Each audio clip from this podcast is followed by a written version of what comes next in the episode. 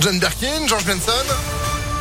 François Valéry, tout ça juste après la météo et l'info. Sandrine Ollier, bonjour. Bonjour Phil, bonjour à tous. À la une, Lyon se prépare à accueillir des réfugiés ukrainiens ou des pays voisins. Grégory Doucet, le maire, précise travailler en ce moment même avec la préfecture pour identifier des lieux, mais aussi des modalités d'accueil. Environ 100 000 personnes ont fui leur foyer en Ukraine et plusieurs milliers d'autres ont quitté le pays, selon le haut commissaire des Nations Unies pour les réfugiés.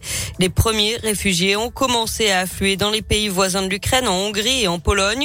L'Union européenne met en œuvre des plans d'urgence avec tous les États membres qui se trouvent en première ligne pour accueillir ceux qui fuient l'offensive russe, selon la présidente de la Commission européenne, Ursula von der Leyen. Sur place, les combats ont gagné Kiev, euh, la capitale. Le ministre russe des Affaires étrangères rassure ce matin que l'objectif euh, de l'invasion russe est de libérer les Ukrainiens de l'oppression, ce qui sous-entend que Moscou compterait renverser le pouvoir en place. Le Kremlin promet aussi des répliques aux sanctions imposées par l'Occident à la Russie. Notez que l'Union européenne prévoit d'ailleurs de nouvelles sanctions en urgence après celles déjà votées cette nuit. L'actualité, c'est aussi cette explosion ce matin dans le troisième arrondissement de Lyon. Ça s'est passé au Fort Montluc où se trouve notamment le siège de la police vers 7 heures selon les pompiers. Il n'y a aucun blessé. La détonation s'est produite dans un bâtiment abritant une chaufferie au gaz. Deux jours après l'effondrement d'un immeuble route de Genasse, comment aider les victimes qui ont tout perdu La mairie du troisième arrondissement a mis en place une cellule de soutien psychologique et des consignes ont été données aux agents pour que les sinistrés puissent venir faire leurs démarches administratives en priorité, comme refaire leur papier d'identité par exemple. Ils sont accompagnés par le CCAS, le Centre communal d'action sociale.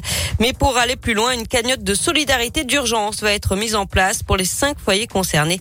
Les précisions de Marion Sessiec, première adjointe à la mairie du 3e arrondissement. Nous sommes en train de nous mettre en lien avec euh, une association de solidarité de proximité euh, pour euh, mettre en place une cagnotte qui sera donc gérée par des professionnels de la solidarité pour pouvoir pallier au plus urgent en plus de ce que propose euh, le CCAS euh, sur les, besoins de première nécessité. Donc eux sont sur les habits, la scolarité, les repas, et puis un, une aide au relogement, la caution, l'emménagement, etc.